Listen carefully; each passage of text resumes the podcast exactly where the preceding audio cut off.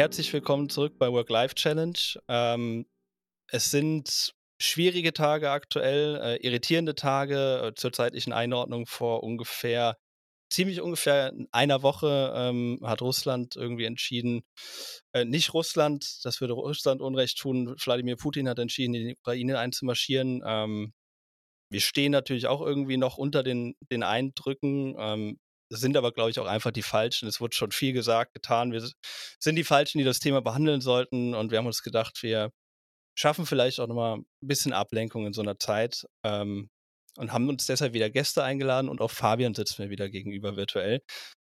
Fabian, wie waren deine, deine letzten Tage, Wochen? Ja, die letzten Wochen, glaube ich, wie immer sehr aufregend. Bloß kam mit letzter Woche eine unerwartete Variable dazu. Ähm, lässt einen natürlich auch nicht kalt im Alltag, ist ein bisschen, fühlt sich ein bisschen ja, komisch an, äh, sein Leben so weiterzuleben und das andere nicht zu berücksichtigen. Aber ja, es muss für uns jetzt auch erstmal das normale Leben, so hart es auch klingen, mal weitergehen. Aber wie du es auch gesagt hast, da gibt es Experten und Expertinnen, die sich damit auseinandersetzen, die das besprechen. Vor allem viel kompetentere Leute in dem Zusammenhang, die auch Entscheidungen treffen. Und denen gilt es in der Hinsicht eben ja, zu vertrauen und darauf zu hoffen, dass es irgendwie doch noch äh, ja, eine bessere Wendung nimmt. Ja, jetzt sitzen wir hier. Ähm, du hast die Ehre, unsere heutige Gästin anzukündigen. Genau, wir sind wieder nicht alleine. Wir haben heute eine Gästin da, nämlich wir haben die Bonita Krupp da. Äh, Bonita Krupp ist ja eines der beiden Kinder von noch einem, sage ich mal, der äh, dienstältesten Unternehmer in Deutschland, vom Wolfgang Krupp nämlich äh, bekannt unter der Firmennamen Trikotwarenfabrik Gebrüder Meier oder auch kurz äh, Trigema. Äh, Bonita, um dich da ein bisschen vorzustellen, du hast ja so ein bisschen auch eine andere Laufbahn vorgenommen. Also du bist ja in der Schweiz nach der Grundschule zur Schule gegangen, im bekannten ich hoffe, ich spreche es richtig aus, wenn ich korrigiere mich da, im Aillon College oder College, weiß ich, was im Aiglon College. Aiglon College, genau. genau. Und äh, danach ging es dann für dich weiter nach London, wo du dann mal mit, glaube jetzt gut die Hälfte so deines Lebens verbracht hast, wenn man das so ein bisschen aufaddierst. Also warst danach im King's College und anschließend eben in der ja, bekannten London School of Economics. Und bist danach wieder zurückgekehrt äh, ja, ins eigene Familienunternehmen, nämlich eben zu Trigema und bist da aktuell in der Position äh, des Head of E-Commerce und HR. Genau. Und äh, wir sind heute da, weil uns natürlich verschiedene Themen, verschiedene Facetten deines persönlichen Lebens und auch deiner beruflichen Rolle eben interessieren und werden da jetzt auch gleich näher einsteigen. Doch bevor wir das eben machen, haben wir immer eine allgemeine Frage, die wir immer stellen, nämlich wir fragen nach dem bekannten Stresslevel. Und da haben wir immer die Skala von 1 bis 10. Und da wollen wir aber mal wissen, wo holen wir dich denn gerade ab? Bei welchem Stresslevel? Ähm, ja, also vielen Dank für die Einladung zu eurem Podcast. Ähm, ja, also Stresslevel, gut, es ist jetzt ähm, 17.30 Uhr, äh, Mittwochabend. Also es ist ähm, der Stresslevel, glaube ich, hat jetzt so ein bisschen nachgelassen. So langsam kehrt auch hier auf der Schwäbischen Alb die Ruhe ein. oh, habt ihr schon so ein, also du bist auch im geregelten Alltag angekommen, dass du auch wirklich hier nach diesem Podcast ähm, dann auch in den wohlverdienten Feierabend kannst? Ja, doch, genau. Sehr schön. Soll ich vielleicht das, äh, den Elefanten im Raum kurz ansprechen? Dann haben wir das alle hinter uns gebracht. Bonita, ähm, wie sieht's aus? Möchtest du jetzt hier im Podcast die Unternehmensnachfolge bei Trigema äh, aufklären?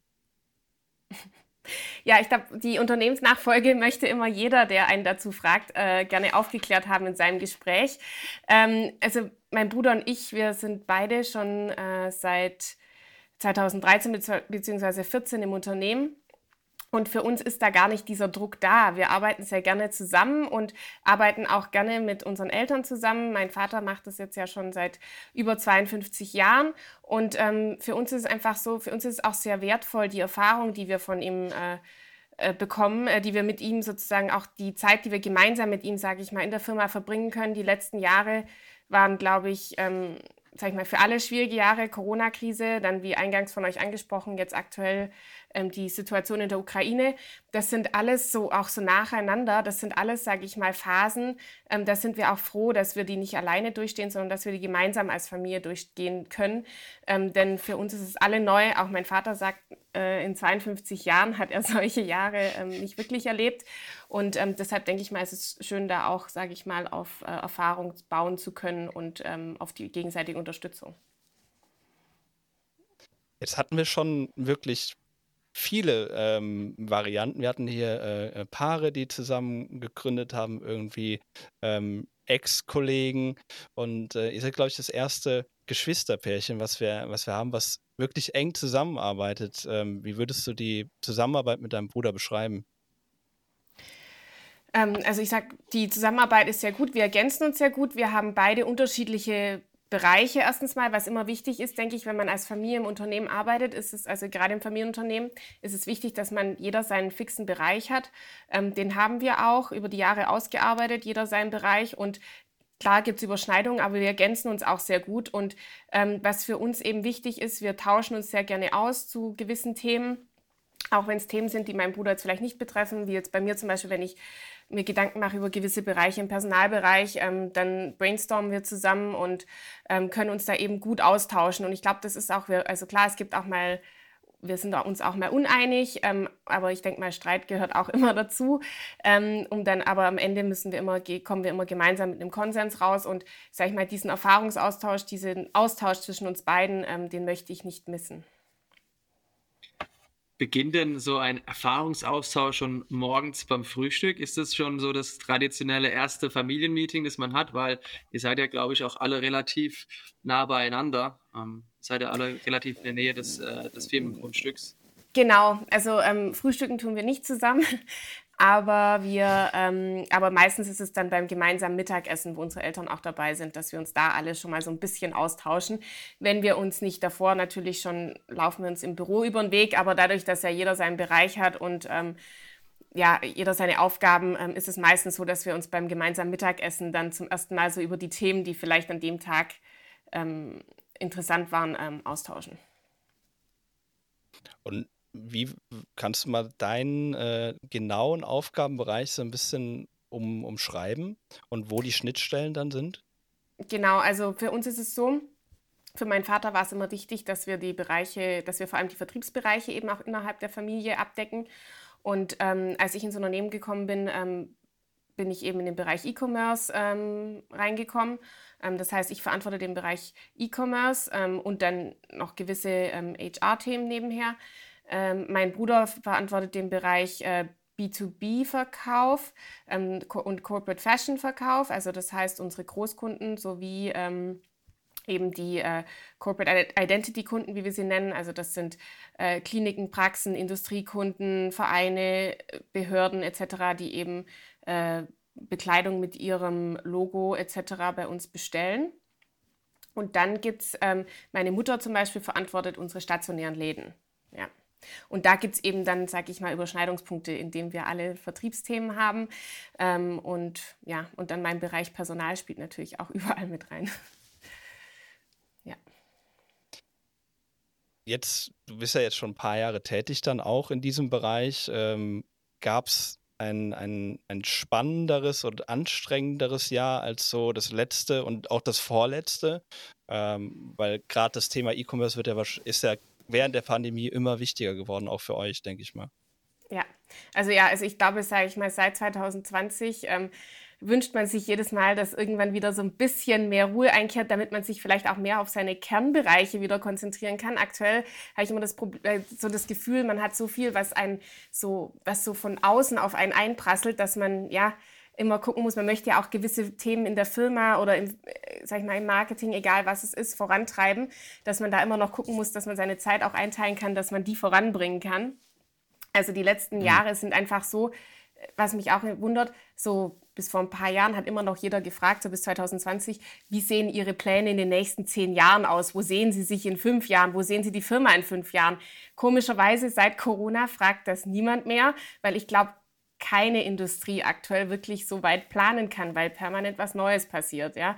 Also egal ob positiv oder negativ. Und ähm, ja, deshalb glaube ich, sind wir alle gewohnt, in den letzten Jahren ad hoc zu ähm, entscheiden, eben auch schneller, schneller zu entscheiden oder vielleicht auch einfach sich äh, irgendwie bestmöglichst anzupassen. Aktuell sind wir so, okay, wir haben ähm, bei uns in der Firma ja, ich meine, die Corona-Pandemie ist ja leider noch nicht vorbei. Es wird zwar nicht mehr so viel drüber gesprochen, aber wir haben trotzdem noch sehr hohe Krankenstände. Wir müssen immer gucken, wie können wir überall noch irgendwie einfüllen, wie können wir die überbrücken. Ähm, und dann gibt es jetzt natürlich auch so Situationen wie ähm, unser Gaspreis hat sich verfünffacht. Wir ähm, müssen mit, sag ich mal, extrem hohen äh, Rohstoffkosten natürlich wie andere Industriebetriebe aktuell umgehen. Ähm, ja, also man steht, sag ich mal, aktuell permanent vor neuen Herausforderungen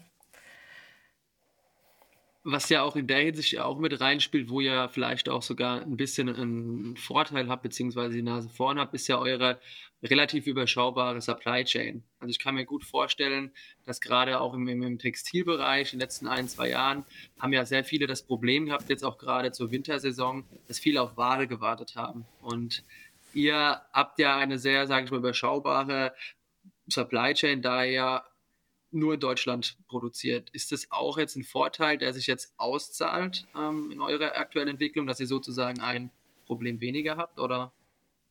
Ähm, ja, also ich denke, das ist schon von Vorteil aktuell. Das war auch jetzt die letzten Jahre schon ähm, äh, Vorteil für uns. Also während, während jetzt auch die Lieferengpässe aus Asien waren zum Beispiel im letzten Jahr, ähm, konnten wir eben immer noch sehr zuverlässig liefern, da wir alle unsere Lieferanten, ähm, also großteils in Deutschland haben, aber zum Beispiel jetzt die Baumwolle kommt eben aus Griechenland oder der Türkei und ähm, dadurch hatten wir diese ähm, Ausfälle in dem Bereich nicht und ähm, wissen auch, dass unsere Kunden das großteils zu schätzen wissen, dass wir eben auch kurzfristig liefern können. Genau, also in dem Bereich hatten wir zum Glück äh, kein, bisher keine Schwierigkeiten. Okay. Ähm, dann lass uns mal über den, den anderen Bereich sprechen, vielleicht äh, Personal. Ähm, was genau, was für Veränderungen treibst du da voran? Weil da hat sich ja jetzt auch viel getan in, in der Zeit. Also du hast Krankenstände angesprochen, die, glaube ich, bei allen Filmen gerade ein bisschen in die Höhe sch schnellen. Ähm, was hat sich sonst noch verändert die letzten zwei Jahre? Gut, wir sind natürlich wir sind ein produzieren, äh, ein, sag ich mal, großteils produzierender Betrieb. Ähm, wir haben nur 40 Mitarbeiter in der Verwaltung. Das heißt, ähm, der Großteil unserer Mitarbeiter, von 1200 Mitarbeitern, ist vor Ort. Ähm, entweder vor Ort, sage ich mal, am Kunden im Laden oder eben in der Produktion. Das heißt, ähm, was wir natürlich unseren Mitarbeitern nicht bieten können, ist ähm, das, äh, den Bereich Homeoffice, weil ähm, die Maschine ist eben hier vor Ort. Aber ähm, und deshalb ähm, können wir den Bereich natürlich jetzt, was auch die Regierung natürlich immer wieder mehr fordert, mehr Homeoffice, das ist für uns natürlich als Industrieunternehmen schwierig umzusetzen.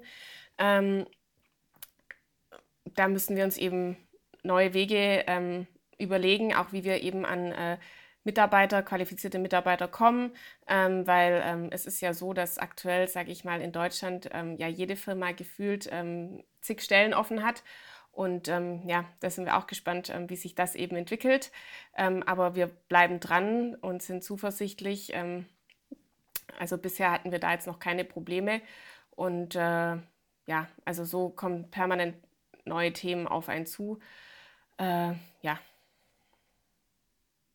Okay, das heißt, ihr musstet auch nicht ähm, so gesundheitliche Vorkehrungen, Sicherheitsvorkehrungen, musstet ihr gar nicht so viel adjustieren in der Zeit?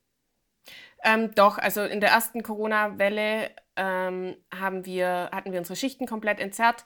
Ähm, in der zweiten haben wir dann, konnten wir dann schon die Arbeitsplätze so ausrichten mit Trennwänden und hatten natürlich dann auch genügend Masken, ähm, dass wir dann sagen konnten, okay, wir konnten wieder mehr Personen pro Schicht haben. Ähm, das war dann auch wieder besser, weil ähm, davor waren sonst die Schichten auch recht unflexibel für die äh, Mitarbeiter natürlich. und mittlerweile, ja, dann hat sich das eigentlich alles so eingependelt. Also ich meine, ja, wir kennen es gar nicht anders, als seit jetzt zwei Jahren mit, Maske eigentlich in der Firma zu sein. Und ähm, ja, also ansonsten glaube ich, hat sich mittlerweile jeder an die Pandemie Sachen gewöhnt. Wir wussten auch, okay, wir mussten, wir haben ja stationäre Läden. Ähm, da hat sich von Bundesland zu Bundesland fast täglich immer wieder was geändert. Ähm, auch daran haben wir uns gewöhnt und mittlerweile dürfen wir ja da großteils eigentlich wieder ganz normal öffnen. Es gibt ja mittlerweile ja auch noch andere HR-Themen oder andere Möglichkeiten, sage ich mal, die Arbeitsumgebung umzugestalten. Das sind ja auch das Thema Arbeitszeit oder Arbeitszeitrahmen. Da gibt es ja aktuell ein heiß diskutiertes Thema in Belgien, die Vier-Tage-Woche, dass man sagt, okay, wir können 40 Stunden arbeiten, auch in vier Tagen. Was sind so deine Überlegungen einerseits zu diesem Projekt oder zu dieser Studie und andererseits, was gibt es noch so für Punkte, wo du sagst, das ist deine Vision, wie das Arbeiten von Trigema in zehn Jahren aussehen könnte, auch wenn du natürlich gesagt hast, es ist schwer zu sagen. Ja. Ja, also wie gesagt, ähm, die Flexibilität ist einfach so, also dadurch, dass wir ein produzierendes Unternehmen sind, müssen wir eben auch die Maschinen entsprechend auslasten ähm, und können dann nicht sagen, okay, jeder arbeitet nur noch von 8 bis 12, weil so viele Maschinen hätten wir ja gar nicht. Ja? Also wir müssen ja immer gucken, dass die gleichmäßig besetzt sind. Ähm, ich denke mal, da muss man einfach gucken, ja, wie man das zukünftig gestaltet. Ähm, aktuell ist es eher so, dass man einfach weiß, okay, man hat Schwierigkeiten, gewisse Schichten zu besetzen. Ja, weil wenn jeder die Möglichkeit hat, morgens zu arbeiten, auch bei anderen Firmen, dann ist es einfach schwierig, vielleicht teilweise die Nachmittagsschicht zu besetzen. Ähm, da sind wir, müssen wir uns einfach überlegen, wie wir vielleicht gewisse Modelle noch fahren können. Ähm, das ist äh, aktuell ja ein großes Umdenken. Ich kann dazu noch gar nicht so viel sagen, weil das alles ähm, ja noch recht neu ist bei uns. Ich kann mir vorstellen, dass ja bei euch, also ich komme selber aus einer nicht Textilfamilie, aber mein Opa hatte auch einen Laden, mein, mein Onkel sind alles Schneider und so weiter. Mittlerweile sind ja solche Kräfte auch teilweise, korrigieren wenn ich falsch liege, ja eher ähm, weibliche Fachkräfte. Also dann ist ja vielleicht auch das Thema des Job-Sharings ja vielleicht auch ein spannendes Modell. Sind es dann auch so Themen, die du dann quasi von außen mitnimmst in, in ja, in, sage ich mal, in euer traditionsreiches Unternehmen oder sind es Sachen, die dann eher. Ja, Job-Sharing, sage ich mal, wenn du, wenn du sagst, du bist, ähm, du arbeitest an der Nähmaschine, dann ähm, ist das bei uns auch jetzt schon kein Problem. Das Problem ist einfach nur Mitarbeiter. Wir wissen, wir müssen einfach noch gucken, wie wir, sage ich mal, wie wir es attraktiv machen, äh, von ähm, weiß nicht, 14 bis 20 Uhr zu arbeiten. Mhm. Ja. Mhm. ja. Okay, ähm, wir hatten ja, wir hatten irgendwie in der, in der Vergangenheit fast nur Startup-Leute hier und das ist ja gerade der, der interessante Punkt bei dir. Euer Unternehmen ist jetzt über 100 Jahre alt. Ähm, kannst du für dich schon Unterschiede ausmachen oder, oder kennst es einfach nicht anders? Ähm, wünschst du dir manchmal, dass das halt ein bisschen weniger Tradition vielleicht auch im Arbeitsalltag ist? Nein, also ich glaube, die Tradition hindert uns jetzt nicht. Ich glaube, das ist einfach nur, ähm, also was, wie gesagt, was ähm, von der Regierung, finde ich, aktuell auch nicht so wirklich angesprochen wird, ist einfach, ähm, wie, sollen, wie sollen gewisse Möglichkeiten, die natürlich auch geboten werden müssen, ist klar, aber wie sollen die einfach auch von Industrieunternehmen umgesetzt werden, wo ich sage mal, die Maschine 24 Stunden laufen muss, ja? Also da können wir nicht sagen, okay, ja, sondern es ist einfach, ja, da muss es einfach auch Modelle geben, die wir dann auch umsetzen können. Und ich, ja, da müssen wir einfach irgendwie vielleicht ein bisschen umdenken. Aktuell ist es einfach so, dass ähm, klar, es gibt mehr Arbeit, offene Arbeitsstellen als Arbeitskräfte. Und ähm, da müssen wir, sind wir auch dran, dass wir teilweise natürlich auch mehr automatisieren in gewissen Bereichen, wo es möglich ist, weil wir einfach wissen, ähm, wahrscheinlich wird es so viele Arbeitskräfte, wie wir früher mal hatten, auch gar nicht mehr in dem Bereich geben. Ja? Ähm, da müssen wir uns in dem Bereich natürlich auch weiterentwickeln. Ähm, ja, also ich glaube, die nächsten Jahre werden spannend. Ähm, wir sind gerade eben dran, gewisse Ideen zu überlegen uns in der Firma und ja. Und bist du auch ähm, in der Position, solche Ideen dann aktiv voranzutreiben? Also bist du, bist du auch wirklich innovativ dran und wie viel Spielraum ähm, hast du, ähm, Innovation voranzutreiben? Gut, also ich glaube, der Spielraum muss gegeben sein, weil ähm, wir alle wissen, also auch wir in der Familie wissen, wenn wir die Firma weiterhin, ähm, wir wollen sie ja auch in die nächste Generation führen und dann müssen wir ja auch kreativ sein, ähm, wie wir ähm, ja, die Arbeitsplätze besetzen, wie wir die, ähm, ja, die Stellen attraktiv gestalten, wie wir insgesamt, sage ich mal, die Firma, ähm, sage ich mal so, die Produktion hier auch halten können. Und das äh, müssen wir dann einfach, ähm, ja, müssen einfach, äh, also ich glaube, da müssen wir gewisse, da gibt es auch immer wieder Änderungen. Ich meine, auch in den letzten 100 Jahren, ich meine, wir produzieren jetzt ja auch nicht wie vor 100 Jahren. Also ich glaube, jede Firma muss sich ja permanent weiterentwickeln. So dieses Alleinstellungsmerkmal, was ihr ja habt, dass eure Produktion ja eigentlich schon seit jeher in Deutschland ist, wo äh, ja, ja, wo viele Textilunternehmen sich ja auch eine Scheibe von abschneiden können. Jetzt hast du gesagt, es ist schwierig, entsprechende Fachkräfte zu finden. Wäre es denn dann auch eine Möglichkeit oder denkt Trigema so ein bisschen drüber nach, dann auch zu sagen, okay, äh, damit wir auch weiter produzieren können, würden wir auch Teile der Produktion dann auch woanders hinausgeben oder ist das so ein bisschen Nein, das dadurch, Prinzip des? Das, das, das würde in unserem Prinzip nicht funktionieren, weil dann hätten wir ja die Flexibilität nicht mehr. Wir können aktuell alles innerhalb von 48 Stunden bei uns am Standort produzieren. Und ähm, wenn das über verschiedenste Länder, sage ich mal, aufgeteilt ist, ist A, ähm, die Flexibilität nicht gegeben, B, ist dann auch ähm, der CO2-Footprint natürlich ein anderer.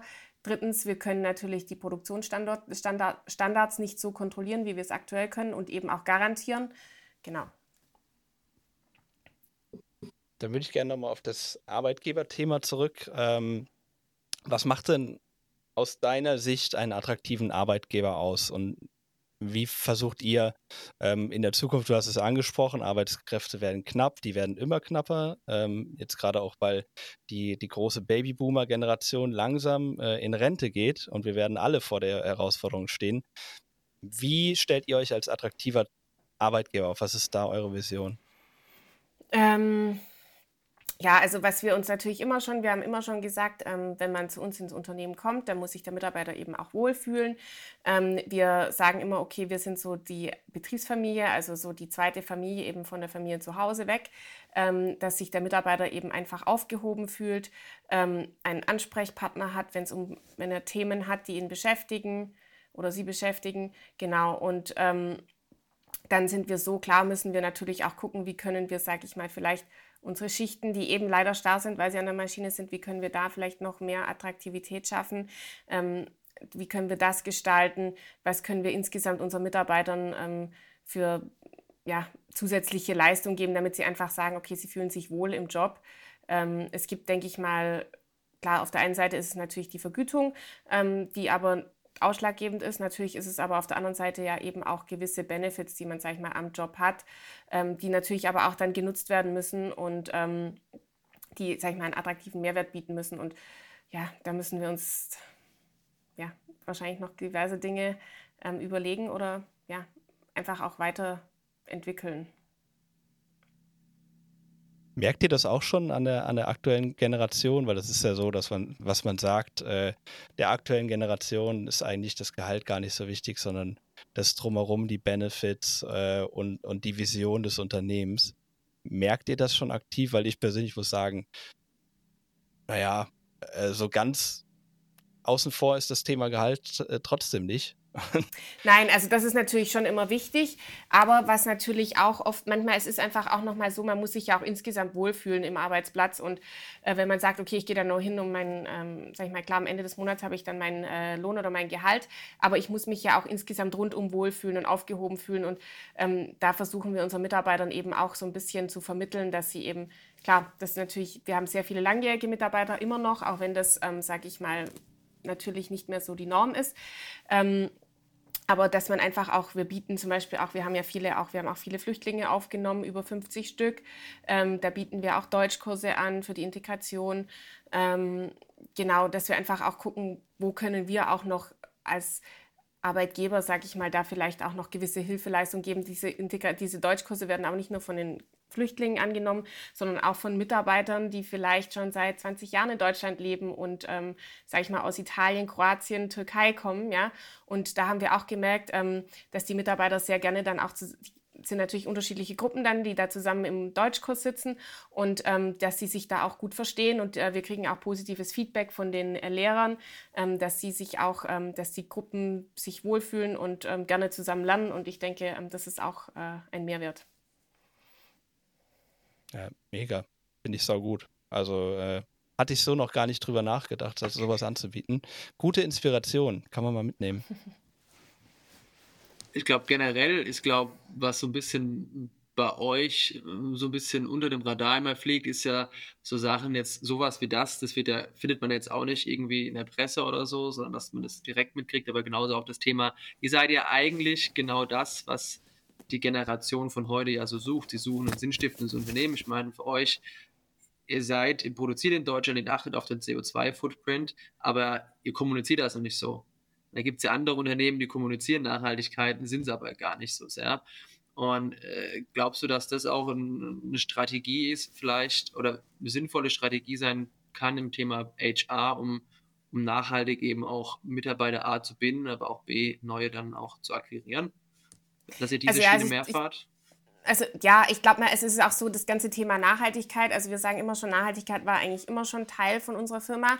Ähm, auch wir haben, ähm, was ich, ähm, gewisse ähm, Eigenstromproduktion, äh, Kraft-Wärme-Kopplung, ähm, gewisse Dinge haben wir schon in den 80er Jahren eingeführt. Wir war, haben auch Solarpanels schon ganz früh eingeführt.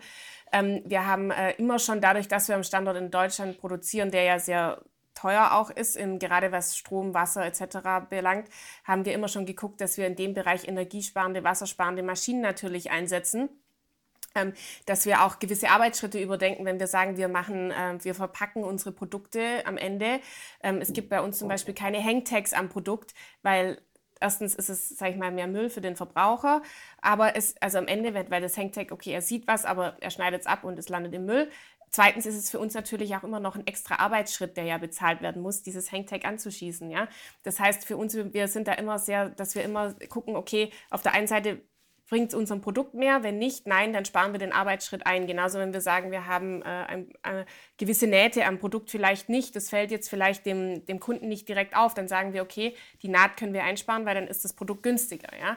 Ähm, so müssen wir natürlich dadurch, dass wir, sage ich mal, gewissen Kostendruck hier auch haben, wenn wir in Deutschland produzieren, auf gewisse Dinge verzichten.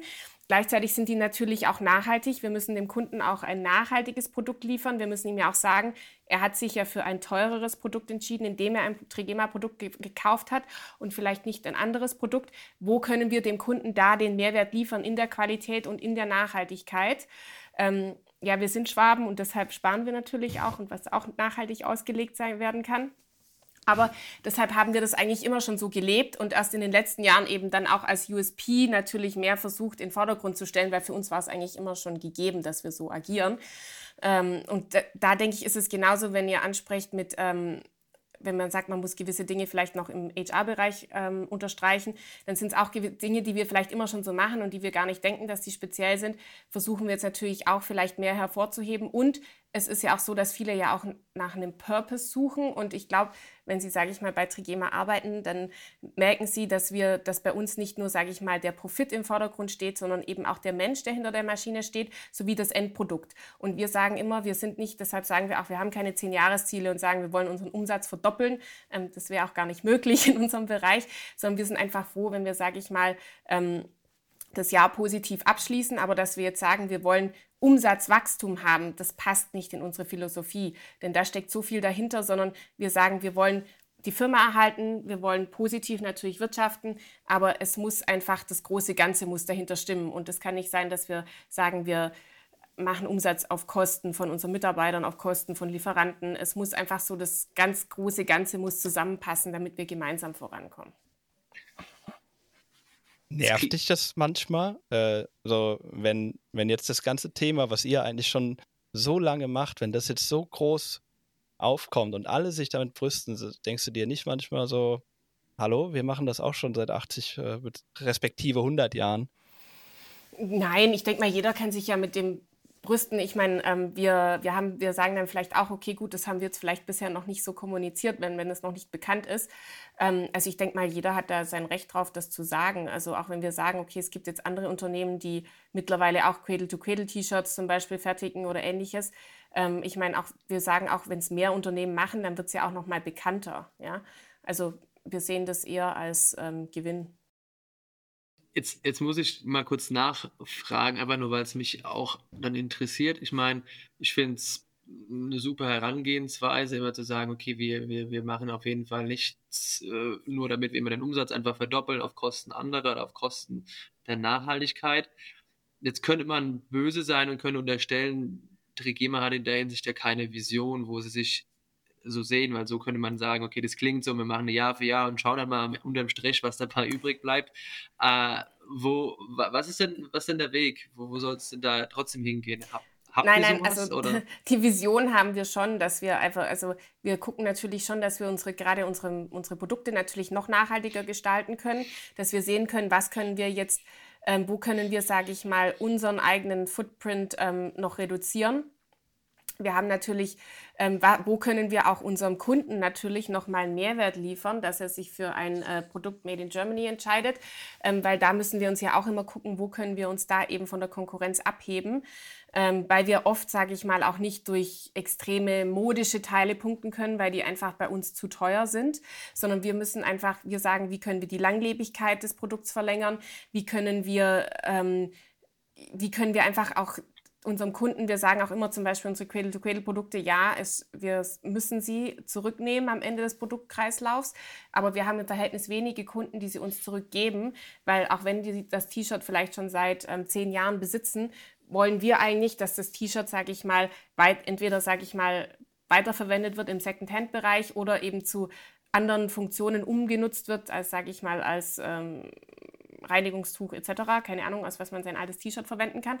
Ähm, aber da haben wir eigentlich im Verhältnis wenig, dass wir sagen, Kunden schicken uns jetzt Kleidung zurück oder sagen, oh, die ist jetzt nicht mehr brauchbar, sondern wir möchten eigentlich, dass es so lange wie möglich im Produktlebenszyklus in irgendeiner Form bleibt. Und daran arbeiten wir. Ähm, ja, denn ich denke, wir müssen nachhaltig äh, zukünftig, also unser Fokus liegt eben auf Nachhaltigkeit und eben auch im Ein dass wir im Einklang irgendwie, sage ich mal, versuchen, mit der Natur zu leben, weil wir sind ja auch jemand, der, sage ich, äh, immer neue Produkte produziert. Also wir produzieren ja ähm, in der Woche ähm, zwischen 80 und 100.000 Teile, ähm, aber die sollten ja, wenn möglich, lang, längst möglich, sage ich mal, im Umlauf bleiben und nicht auf dem Müll landen. Jetzt muss ich noch mal eine blöde, eine wahrscheinlich eine blöde Frage stellen. Du hattest eben über das Hangtag äh, gesprochen. Das ist äh, dieses, dieser kleine Anhänger, äh, meistens an so einem kleinen Plastikbändchen, an einem Kleidungsstück, wo dann das Logo meistens drauf ist von der Marke. Äh, jetzt ist mir gerade wie Schuppen von den Augen gefallen. Wie, wieso braucht man das überhaupt? Also hat es irgendwie auch einen Zweck gehabt mal? Ja, das hat schon einen Zweck, weil da klebt ja dann das Preisschild meistens drauf oder der ERN-Code oder eben noch mehr Info zum Produkt. Aber wir sagen einfach, wir haben jetzt bei uns umgestellt, dass wir unsere Etiketten im eine Etiketten selbst drucken können und da können wir auch den ähm, Barcode draufdrucken. Also alle Informationen, die der Kunde braucht, sind direkt am Produkt und nicht eben am extra Hangtag. Ah, also das wird dann auch im Laden so an der Kasse ähm, am Produkt gescannt. Mhm. Dadurch können wir dann auch, sofern der Kunde das, Teil, das Etikett nicht rausschneidet, wenn es zu einer Reklamation kommt, zum Beispiel auch genau erkennen, welche Produktcharge es war, wann, wo, wie sie produziert wurde. Hm. Clever. Ja. Macht äh, von vorne bis hinten Sinn. Komisch, Aber dass haben nicht natürlich dadurch auch äh, eingespart, dass wir extra Etiketten ähm, für jedes Produkt irgendwie unterschiedliche Etikettengrößen, Materialzusammensetzungen. Das konnten wir dadurch unser gesamtes Etikettenlager stark reduzieren. Ja. Sehr gut, sehr gut. Ja, sollen wir nochmal ähm, den Schwenk, den Schwenk Richtung, Richtung Privates machen oder Fabi, hast du noch, hast du noch akute Business-Fragen? Akute Business-Fragen eigentlich nicht. Also es, ich finde, was mich nochmal interessieren würde, einfach, wenn man über Trigema spricht oder wenn man, wenn man, wenn man, man dann sagt, Mensch, Trigema, was jedem immer direkt in den Kopf schießt, ist eure, sage ich mal, legendäre Werbung damals früher vor der Tagesschau mit dem Affen, mit dem Schimpansen. Inwieweit äh, ist das immer noch ein Thema und äh, generell ist es die erfolgreichste Marketingkampagne ever? Äh, was hat es generell noch so ein bisschen für Auswirkungen bei euch oder Effekte im, im, im Alltag, im Vertrieb oder überall? Also es ist so, wir können eigentlich den Affen obwohl er jetzt ja nicht direkt, sage ich mal, zum, er hat jetzt ja keine direkte Verbindung wie jetzt die Milka-Kuh zur Milch, ja, mhm. äh, zur Milka-Schokolade. Der Affe hat jetzt nicht so eine direkte Verbindung zum textilen Teil, ähm, aber wir können den Affen auch nicht wegdenken. Also wir merken auch, wenn wir T-Shirts haben, wo der Affe drauf ist, läuft das eigentlich immer gut. Ähm, wir können auch, wenn der sonst irgendwo in, in Werbebereichen verwendet wird, ähm, kommt es eigentlich immer gut an. Also für uns, obwohl es jetzt nicht so direkte, ja, also es ist einfach so, ich glaube, oft, wenn man den Affen sieht, dann denkt man automatisch an Trigema und das wollen wir ähm, eigentlich auch, diese Verbindung wollen wir nicht kappen. Es gibt ja andere Unternehmen, die teilweise dann auf ihr Maskottchen verzichtet haben über die Jahre. Also wir möchten unseren Affen aktuell noch nicht aufgeben. ja. Gibt es dann demnächst ein, ein, ein, ein, ein Reload oder eine Reloaded-Folge äh, Unser Charlie und alle sind dann ausgestattet von äh, Trigema? Im ZDF ja, gab es ja immer diese da haben wir natürlich wieder auch, das ist ja auch so ein Tierschutzthema. Ähm, was wir natürlich ah. haben, ist, unser Affe ist ja mittlerweile digital. Mhm. Ähm, und ähm, weil, ja, sag ich mal, Filmaffen sollte man ja nicht mehr nutzen und äh, dadurch haben wir mittlerweile auch auf digitalen Affen umgestellt. Oh ja. Nee. Das muss ich jetzt noch loswerden, Jascha. Jetzt. weil, ja, der Affe blieb mir einfach im Kopf. Jetzt ist mir noch eine spontane äh, Frage, mir ist noch eine Frage reingeflattert. Äh, Schalke sucht gerade einen Trikotsponsor. Mhm. Wir waren ja auch schon mal Schalke-Sponsor in den 80er Jahren. Und? Nochmal denkbar? Ja, äh, ähm, also für Mittelständler unserer Größe ist das nicht mehr finanzierbar. Echt? Trotz, ja, trotz. Und ähm, wir machen ja auch das Trikot nicht ähm, sondern wir werden, hätten ja nur die Werbung drauf und ähm, da ist es auch immer schwierig mit den Trikotherstellern dann. Okay, dann, dann war es das von mir auch, von, von dieser Seite. Ähm, ja, ich würde gerne nochmal auf die, auf die Familienverhältnisse, auf, auf deinen Werdegang eingehen. Ähm, weil wenn man das so liest, was man äh, über, über dich und auch deinen Bruder liest, ist ja eigentlich der, der Werdegang war ja eigentlich vorgezeichnet. Ähm, Gab es für dich mal eine Option zu sagen, ich mache mal was ganz anderes? Ähm, also ich war mir damals nicht sicher, wie lange ich vielleicht noch ähm, in London an, nach dem Studium bleiben wollte. Aber ansonsten denke ich, also und, ja, wir sind mit der Firma aufgewachsen, äh, wir sind direkt gegenüber der Firma aufgewachsen, wir waren als Kinder oft in der Firma. Ähm, ich wusste das auch schon, dass ähm, ich sag mal, meine Großmutter, die ähm, vor ein paar Jahren verstorben ist, aber sie war die Tochter des Gründers. Auch sie ist, sage ich mal, war eng mit der Firma verwurzelt. Bei uns war die ganze Familie immer eng mit der Firma verwurzelt. Jeder kannte jeden. Wir wohnen ja auch auf dem Land. Äh, und dadurch, ähm, und beide unsere Eltern arbeiten in der Firma, also auch meine Mutter immer schon. Und ähm, deshalb war das für meinen Bruder und mich ähm, irgendwie nie fremd, ja. Und wir haben von klein auf in der Firma mitgejobbt, haben ähm, unsere Eltern haben uns immer in wichtige Entscheidungen mit einbezogen, haben uns immer auf, ähm, sag ich mal, aktuellen, St wir waren oft auf dem aktuellen Stand, was auch als wir in London gelebt haben. Und waren deshalb war die Firma uns nie fremd und als es dann die Möglichkeit gab, sage ich mal, selbst einzusteigen, ähm, haben wir die natürlich wahrgenommen oder zumindest, also wenn ich für mich spreche, auch ähm, war, war es für mich interessant, weil ich denke, wenn man ähm, die Möglichkeit hat, in einer Firma selbst seine eigenen Ideen einzubringen, selbst zu gestalten, dann ähm, sollte man die wahrnehmen. Also war das wirklich, äh, hattet ihr vielleicht auch schon früh Einfluss auf Entscheidungen eures Vaters, als wenn er dann mal zwischendurch angerufen hat? Ähm, also ja, ich zumindest hatte uns schon nach unserer Meinung gefragt, ja. wie, also wie ich mir das jetzt so ein bisschen vorstelle, ist, ihr habt ja beide auch hm, durch eure Ausbildung, dein Bruder und du, ja externe Erfahrungen gesammelt, andere Eindrücke kennengelernt, andere Kulturen kennengelernt, die ihr alle jetzt mit ins, ins äh, ja, nach Bullardingen äh, bringt. Ähm, wie schafft ihr es generell trotzdem Input von außen mit reinzunehmen? Ähm, weil ich stelle mir das dann schon schwierig vor, wenn man immer intern untereinander ist. Man hat immer diesen Tunnelblick.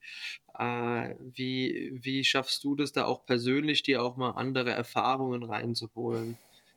in den Alltag. Gut, man hat ja, man hat ja den Austausch mit anderen. Also man hat den Austausch, sag ich mal, mit anderen Familienunternehmen, man hat den Austausch mit anderen Unternehmen in der Branche. Ähm, man liest ja viel, ähm, ist auch, sage ich mal, wir sind ja auch oft unterwegs irgendwo, dass wir auch, also während Corona jetzt weniger, aber dass wir sonst auch irgendwo was sehen, Eindrücke sammeln, wenn man, sage ich mal, selbst irgendwo shoppen geht, in anderen Online-Shops sich äh, einkauft. Also ich glaube, da kommen überall immer Eindrücke, wenn man auch viel liest, viel, ähm, ich höre viele Podcasts und so weiter, da kommen ja schon Eindrücke, was auch ähm, gewünscht ist. Wir sind auch, sage ich mal, nah am Kunden. Es gibt immer jeden Tag Kunden, die uns ähm, neue Ideen schicken und da gucken wir dann auch, ähm, ob wir davon was umsetzen können, sind also da auch im engen Austausch. Da muss ich nachhaken. Welche Podcasts hörst du gerne? Ähm, ich höre gerne äh, Steingarts Morning Briefing. ist so ein guter Einstieg in den Tag. Dann ähm, höre ich den äh, von OMR, den Podcast, den Marketing-Podcast. Genau. Ah, den Marketing, den äh, Education-Podcast? Äh, nee, der heißt irgendwie anders.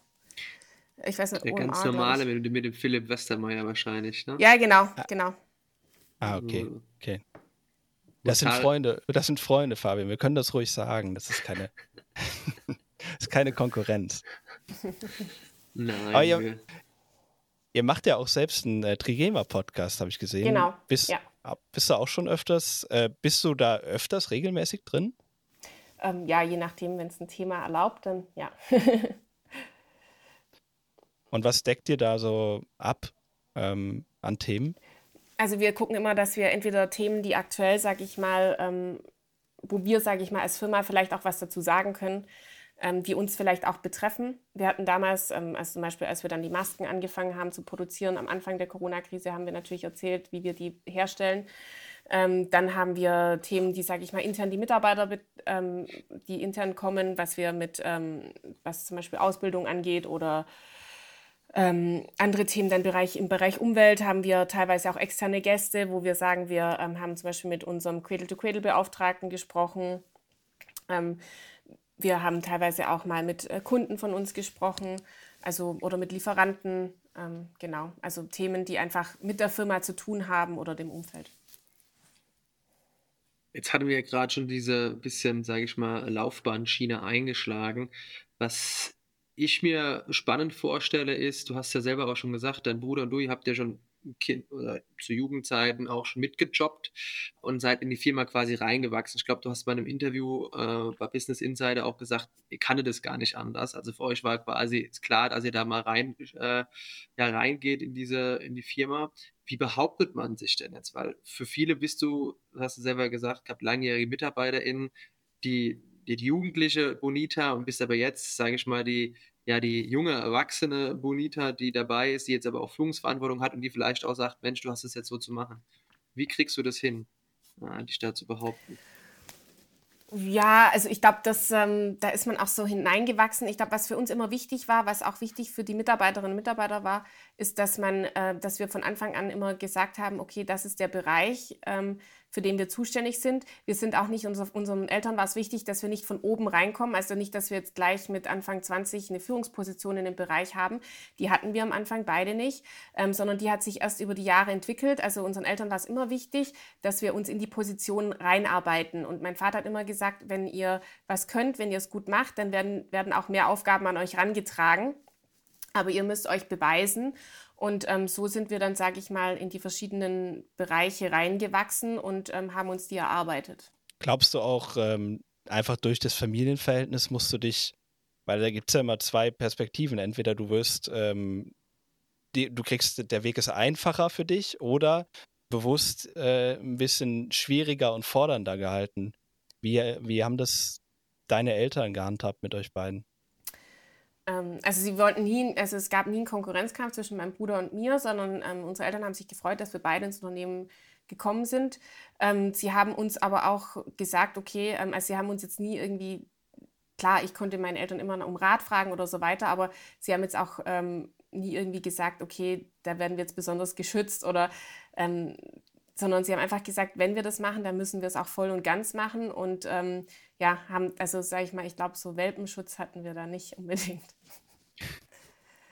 Weil du jetzt sagst, voll und ganz machen, wäre es auch denkbar gewesen, dass du gesagt hättest, ähm, nach fünf Jahren, also 2018 bis, glaube ich, 2013 zurückgekommen, ähm, zu sagen, ah, das ist jetzt doch nicht so meine Welt.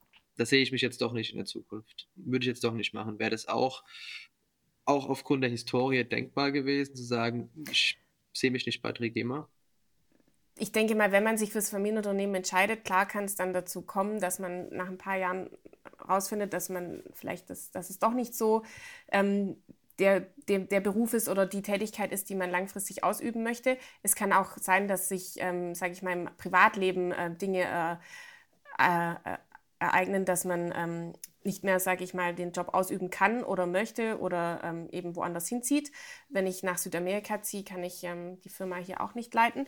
Ähm, deshalb denke ich mal, muss man da auch immer flexibel sein. Aber wenn man sagt, man, es ist nicht sein, von der Tätigkeit her sagt es einem nicht zu und man sieht sich eher woanders, dann denke ich, sollte man auch, wenn man im Familienunternehmen ist, dazu stehen und sagen, gut, dann ähm, werde ich einen anderen beruflichen äh, Weg einschlagen.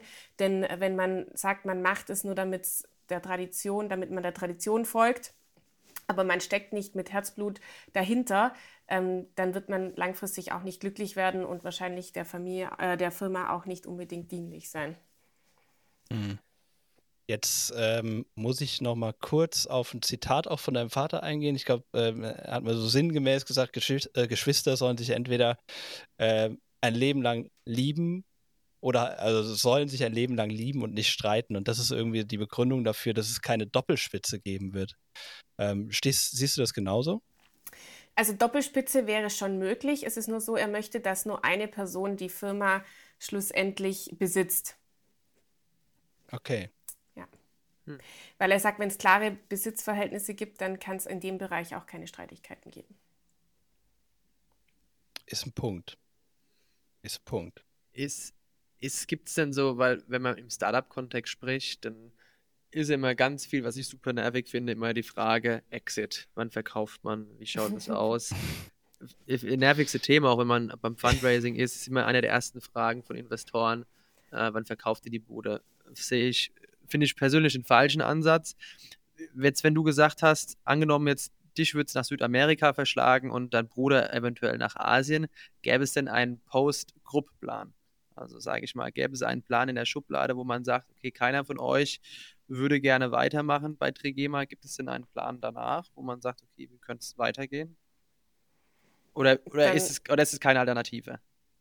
Ja gut, es muss dann, eine Alternative muss dann gefunden werden. Also es muss dann eben, ja, ich meine, dann steht ja wahrscheinlich nur der Verkauf an, ja. Also deshalb, ähm, ja, keine Ahnung. Aber für uns ist es jetzt so, also den Exit planen wir derzeit nicht. Ähm, es ist auch so, wir sind natürlich, wir sind ja, sag ich mal, ein, ähm, ja, ähm, relativ, ich mal, armer Textilhersteller von der Schwäbischen Alb. So schnell findet man da wahrscheinlich auch den Exit nicht, weil ich glaube, so attraktiv äh, für Investoren sind wir dann wahrscheinlich auch nicht wie vielleicht ein junges, hippes Startup. Naja, ihr habt auf jeden Fall viel mehr Substanz als äh, die meisten jungen, hippen Startups. Das, genau. Also ja. das kann ich dir sagen. Also ich würde wahrscheinlich eher in so ein Unternehmen ja. investieren, als in die, die gerade für Milliarden über die Theke gehen. Ja, ja. ja bei uns ist es halt noch ähm, teilweise ja über, über, über 100 Jahre hart erarbeitet. Ja. ja, da kann halt auch nicht mehr viel schief gehen. Nein, aber ich finde es immer schade, wenn man sagt, man gründet und überlegt, denkt sich, dann denkt gleich über den Exit nach. Also ähm, ich kenne es jetzt selber nicht, aber wenn man es eben so hört, weil ich denke, man steckt so viel Zeit, so viel Kraft rein, ähm, dass man dann gleich sagt, okay, ich will nicht sehen, wie sich das weiterentwickelt über die Jahre, finde ich schade. Hm. Super schade. Also und Mai, das würde jetzt auch nicht zu unserem Firmen, zu unserer Firmenphilosophie passen, weil wir ja, wie gesagt, wir sehen ja nicht am Ende, dass wir sagen, wir wollen jetzt großmöglichst, schnellstmöglichst Profit machen und ähm, dann alles verkaufen, sondern wir sehen ja die langfristige Tätigkeit in unserem Tun und eben auch den langfristigen Erhalt der Arbeitsplätze und des Produktionsstandorts in Deutschland.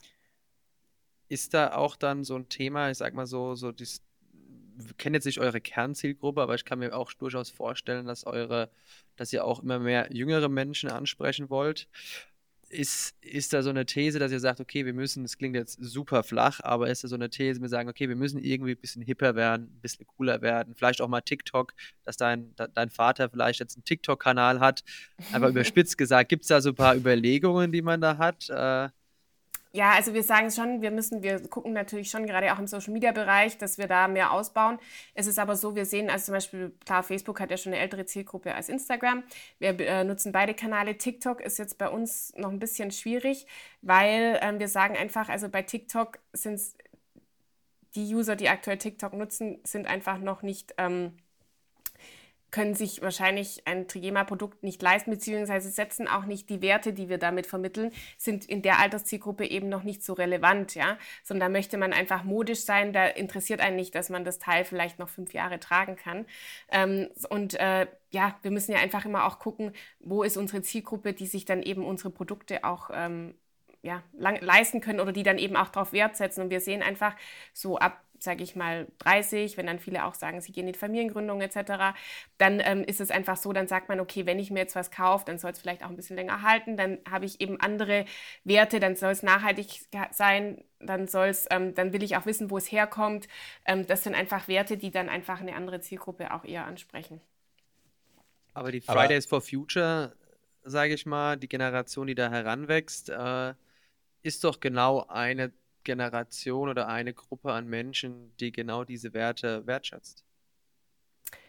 Ja, ähm, ich weiß aber nicht, ob es im Textilbereich immer schon so angekommen ist ähm, oder ob man dann sagt, gut, weil klar, das Budget ist natürlich dann auch ähm, nicht da immer unbedingt.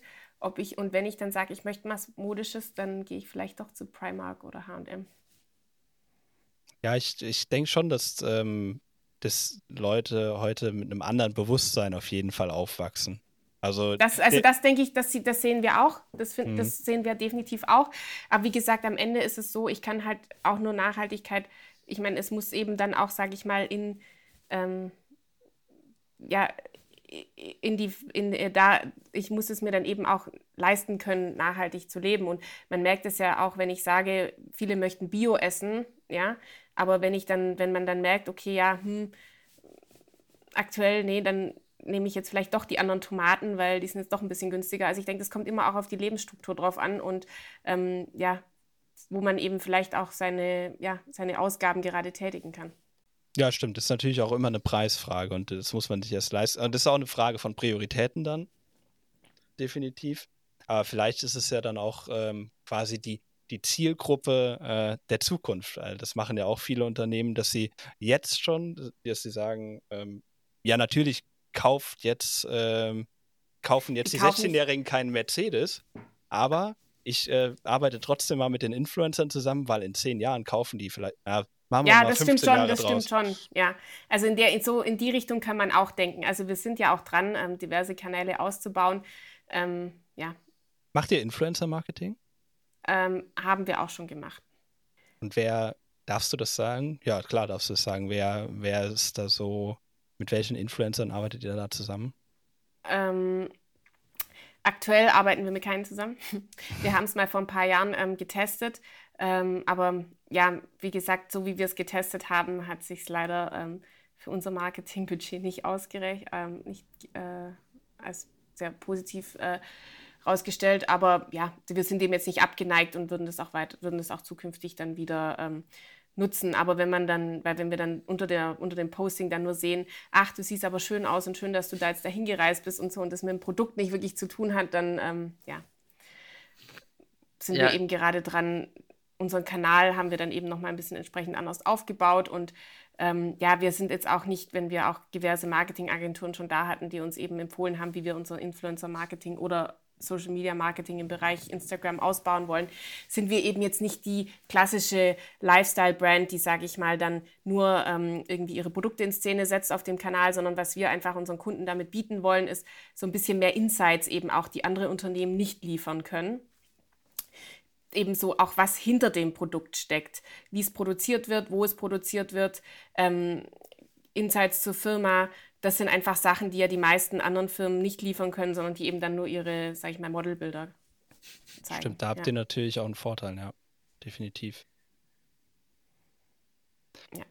Wenn wir jetzt gerade von dem ähm, Influencer-Ding gesprochen haben, wir reden hier auch gerne über, äh, ja, salopp gesagt, Fuck-Ups, Sachen, die nicht so gut gelaufen sind. Hast du äh, irgendwelche Insights, die du teilen kannst, was du mal richtig versemmelt hast bei Trigema und äh, was du jedem Zuhörer, jeder Zuhörerin empfehlen würdest, äh, tu nicht, nicht zu machen? Ja, also ich glaube jetzt so, ich denke mal, man hat jetzt, man kann jetzt nicht sagen, dass man jetzt gewisse Entscheidungen getroffen hat, die komplett schlecht waren. Aber wenn ich jetzt zum Beispiel, wie gesagt, das Influencer-Thema hatten wir mal mit einer Agentur zusammengearbeitet, wo wir uns wirklich viel erhofft haben und dann auch einiges dafür ausgegeben. Und am Ende war es dann, haben wir es dann ja, hat es leider nicht das Ergebnis geliefert. Ähm, natürlich sagt man, man muss immer mehrere, aber ich denke mal, daraus haben wir auch gelernt. Also ich denke mal, auch aus jedem Problem, das man hat oder aus jedem Fehler, den man auch macht, lernt man auch draus. Ja? Und ähm, ich denke, das ist immer wichtig, dass man einfach auch Fehler machen darf, aber die eben auch dann, äh, also auch eben zu den Fehlern steht und einfach auch sagt, okay, ähm, zukünftig muss ich es eben anders angehen. Und in dem Bereich habe ich jetzt im Influencer-Marketing vielleicht daraus gelernt, ähm, dass wir es in der Art nicht mehr machen. Ähm, aber wir sind jetzt nicht abgeneigt. Wir haben zwischenzeitlich immer noch mit einzelnen Influencern dann Kooperationen gehabt. Aber wir wussten einfach, okay, wir müssen das Ganze vielleicht ein bisschen anders aufziehen und können uns eben nicht vielleicht immer an anderen Modemarken orientieren, weil die einfach auch andere Werte vermitteln. Was würdest du denn sagen, unterscheidet ähm, eure Marke von anderen Modemarken? Also was ist, was ist der gravierende Unterschied in der Zielgruppe? Gut, also ich meine, bei uns ist es so, wir sind eine der wenigen Modemarken, die eben noch selbst produzieren, ähm, die selber, sage ich mal, die komplette ähm, Herstellungskette in der Hand haben, die wir komplett beeinflussen können ähm, und müssen eben nicht unsere Produkte, sage ich mal, woanders in Auftrag geben. Ähm, deshalb können wir natürlich ganz anders ähm, agieren, können anderen, können auch sagen, wenn der Kunde, wenn wir jetzt plötzlich sagen, irgendwie, okay, der Stoff ist jetzt interessant, dann können wir halt innerhalb von, weiß nicht, ein, zwei Monaten haben wir den entwickelt und haben das Produkt auf dem Markt, ja, wenn wir möchten. Ähm, so können wir anders agieren, können uns schnell an neue Farben oder so auch anpassen. Ähm, da unterscheiden uns und einfach, dass wir auch sagen, okay, bei uns ist alles transparent. Bei uns kann jeder auch eine Betriebsführung buchen, jeder kann das angucken, wie das Produkt hergestellt wird. Viele Kunden wissen gar nicht, wie viel ähm, Handarbeit auch noch in ein textiles Teil fließt, ja, dass jede Naht am Produkt, sage ich mal, von Hand durch eine Maschine geführt werden muss. Ähm, und wie viel Zeit da auch reingeht und wie arbeitsintensiv das auch ist. Und ich denke, das sind Sachen, die wir einfach auch unseren Kundinnen und Kunden mit äh, zeigen können, auch anhand unserer Social-Media-Kanäle und dadurch vielleicht auch nochmal ein anderes Bewusstsein für das textile Teil, das man eben trägt, schaffen können. Sozusagen die, die Textilmarke zum Anfassen, Trigema. Genau. toll, toll, Fabi. Willst du vielleicht den Market, äh, willst du bewerben? ja, wenn ich nur so gute Eier, Ideen auch für uns selber hätte. Ab und zu mal. Dafür machen wir den Podcast, dass du hier ein bisschen lernen kannst. ja. Ja, sollen wir nochmal, ähm, was wir auch immer gerne unsere äh, Gäste fragen, ist ja, so, so, Tipps für den, für den persönlichen Ausgleich. Du äh, wirkst ja schon sehr, sehr ausgeglichen. Hast du irgendwas, was, was du so machst, was dein Geheimtipp ist, um, um zu entspannen? Im ganzen Unternehmerstruggle? ja, also ich denke, es ist immer ganz gut auch ähm, ja, natürlich nimmt man jetzt auch gerade jetzt zu diesen Zeiten, die immer alle irgendwie so unwirklich einem erscheinen, nimmt man auch viel mit nach Hause. Ähm, überlegt natürlich auch, ich finde immer ganz gut ist es so, auch mal abzuschalten, auch mal zu sagen, okay, ich habe jetzt meine Arbeit wirklich im Büro gelassen, nehme sie nicht mit nach Hause ähm, oder arbeite jetzt nicht noch von zu Hause aus am Wochenende, ähm, sondern lass auch einfach mal so ein bisschen, ja, versuche so ein bisschen abzuschalten. Ähm, ich mache gerne sag ich mal, ich finde es immer ganz angenehm, wenn ich abends auch noch ein bisschen Sport mache, dann kommt man auch noch auf andere Gedanken. Ähm, ich backe, koche gerne, das finde ich auch immer ganz gut. Und ähm, ja, freue mich auch, wenn ich mich mit Freundinnen, Freunden über andere Themen austauschen kann. Ähm, aber unterhalte mich auch gern natürlich, wenn ich sage, ich habe ein Problem, was mich ähm, in der Arbeit beschäftigt, suche ich auch den Austausch teilweise eben auch im Bekanntenkreis, wo ich weiß, okay, die Person kann mir vielleicht weiterhelfen, weil ähm, ich denke mal, wichtig ist auch einfach, wenn man ähm, sag ich mal, Dinge hat, die einen umtreiben, dass man auch drüber spricht. Ja? Also das war bei uns in der Familie immer schon die Kultur, dass wir sagen, wenn wir ein Problem haben, dann müssen wir auch offen drüber reden oder wenn wir irgendwie nicht weiter wissen in gewissen Bereichen, weil sonst in sich hineinfressen, das bringt es meistens nicht. Das heißt, um es kurz zusammenzufassen, wenn es äh, dann Ausgleich entsteht dadurch, indem du quasi immer das Ventil bedienst, sei es durch Sport, durch den Austausch oder eben durch Kulinarik, sagen wir es ja. mal so. Jetzt eine, eine ja. Frage zu, zur Kulinarik. Ich bin seit letztem Jahr auch ziemlich da unterwegs. Mich hat da Kitchen Impossible gepackt. Was mhm. war so im letzten halben Jahr so dein Gericht, wo du sagst, Mensch, da bin ich stolz drauf? Ich teile meins auch gerne danach. Also ich bin ein ganz großer Ottolini-Fan. Aha. Ich finde, er hat einfach äh, Gerichte, die ähm, also einfach nach so viel mehr schmecken, aber nicht wirklich so schwer sind zum Zubereiten, weil was ich nicht gerne mag, ist ewig in der Küche zu stehen. Ähm, aber ich kann, man kann trotzdem so ein äh, kleines Geschmackserlebnis liefern, auch wenn man, sage ich mal, wie ich auf dem Land wohne, wo man vielleicht nicht immer die ganzen Gewürze aus aller Welt herbekommt, ähm, kann man trotzdem aus wenig sehr viel damit kreieren. Okay, Autolenke ist schon eine gute Zielrichtung. Bei mir war es letztes Jahr eine Portweinreduktion mit selbstgemachten äh, Tortellini mit einer Walnussfüllung. Da stand ich auch einen ganzen Sonntag in der Küche, aber es hat sich gelohnt. Ja. Das war schon, äh, ja. Gut, da lobt man sich ja sowieso mal ein bisschen selber, aber kann ich, kann, kann ich auf jeden Fall. Ja. Minimal. Minimal. ich teile jetzt nichts, aber äh, dann daraus geht er hervor, du, du kaufst ja wahrscheinlich dann auch privat lokal ein und äh, verkörperst das eigentlich auch so ein bisschen, was ihr äh, als Unternehmen auch versucht zu verkörpern. Ja, natürlich. Also man überlegt natürlich schon. Also ich denke auch, wenn man einfach weiß, wie es in der Industrie so ein bisschen, wenn man immer so hört, wie es immer so zugeht, ähm, dann überlegt man einfach auch anders. Also ich kaufe, ich trage jetzt ja auch nicht nur unsere Textilien, sondern natürlich auch andere Waren. Aber ich glaube, wenn man einfach, man ist dann einfach bewusster zu dem, was man kauft und ich gucke dann auch schon mal drauf, wo, wo wurde es hergestellt, ähm, dann weiß man auch immer gleich so, hm, okay, will ich das jetzt wirklich kaufen oder nicht, ja? Also man hat ein ganz anderes Bewusstsein eben auch, auch wenn man weiß, die Herstellung, ähm, wenn man auch in gewisse Textilläden reinkommt und dann gleich weiß an heißen Tagen, es riecht extrem chemisch, ähm, das sind auch immer für uns Kunden, sind bei uns immer verwundert, wenn sie bei uns, egal zu welcher Temperatur, in den Laden kommen, sagen manche, ach, bei ihnen riecht es ja gar nicht so. dann sagen wir ja, Textilien sollen auch nicht chemisch riechen. Ähm, unsere Textilien kann man theoretisch auch tragen, ohne dass man sie beim ersten, vor dem ersten Tragen wäscht, ja, ähm, weil wir einfach gucken, dass wir ähm, so äh, schadstoffarm wie möglich eben die auch produzieren und ebenso hautfreundlich. Also hast du das wirklich, äh, hast du da auch so den, den Laserblick? mitgenommen. Weil mir, mir persönlich ist es gar nicht aufgefallen, aber ich war auch seit Jahren nicht mehr im Laden. Aber wie, wie so Online. viele. Ja, genau. Genau. Ähm, um aufs Thema Tradition noch ein letztes Mal einzugehen, ähm, Werte.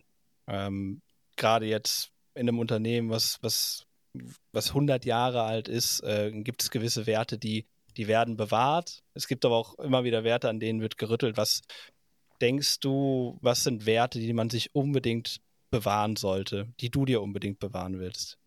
Ja, also wie du schon sagst, Werte, denke ich, entwickeln sich natürlich auch weiter.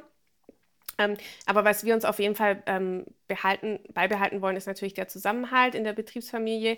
Das haben wir auch gemerkt, ähm, jetzt die letzten Jahre, auch am Anfang der Corona-Zeit zum Beispiel, als wir am Anfang komplett dastanden, unsere Läden wurden geschlossen. Wir hatten von heute auf morgen, sage ich mal, ähm, über 50 Prozent des Umsatzes weniger, ähm, aber haben dann alle zusammengehalten, haben dann natürlich die Masken produziert und das war einfach, das war für mich so ein Erlebnis, das hatte ich ähm, also so noch nie, aber auch sag ich mal, meine Eltern wahrscheinlich nicht, dieser Zusammenhalt, wo wir dann elf, elf Wochen lang, wirklich sechs Tage die Woche, jeden Tag ähm, wurde durchproduziert. Wir haben dann auch ähm, Mitarbeiter aus diversen Abteilungen haben dann auch noch mitgeholfen in der Produktion, die normal nichts mit der Produktion zu tun haben, weil wir einfach gesagt haben, irgendwie werden wir das hinbekommen. Wir haben teilweise nachts noch Pakete gepackt ähm, und irgendwie, und das war einfach so ein, es war so schön, irgendwie so der, den Zusammenhalt zu sehen und dass wir alle an einem Strang ziehen. Und ähm, ich glaube, wenn wir, wenn wir das auch in Zukunft schaffen, ähm, dann ist, haben wir, geben wir, sage ich mal, uns allen auch irgendwie so diesen äh, Purpose, nach dem vielleicht viele suchen. Finde ich äh, eigentlich schöne Abschlussworte. Ähm, ich würde trotzdem gerne mal nachhaken, ähm, welche Werte habt ihr denn entwickelt? Also Gut, welche habt haben, ihr geändert? Ja, also geändert, sage ich mal, es, es kommt eben auch immer so auf die Zeit drauf an. Also wir sagen ja, eins unserer Themen ist ja zum Beispiel, dass wir sagen, Arbeitsplatzsicherheit. Das geben wir auch, werden wir auch weiterhin ähm, garantieren unseren Mitarbeitern und Mitarbeiterinnen. Aber was wir einfach merken, ist, aktuell ist es einfach, sage ich mal, dadurch, dass der Arbeitsmarkt natürlich ähm, eher ähm, natürlich, also dadurch, dass Vollbeschäftigung herrscht, ist das natürlich jetzt aktuell kein Thema. Dadurch gibt es jetzt natürlich wieder andere Werte, die in den Vordergrund rücken, wie die, das Thema Nachhaltigkeit, wo wir jetzt natürlich wieder mehr den Fokus draufsetzen, haben wir auch die letzten Jahre getan. Aber ich denke, so gibt es immer wieder Werte, die eben auch in gewisse, zu gewissen Zeiten passen.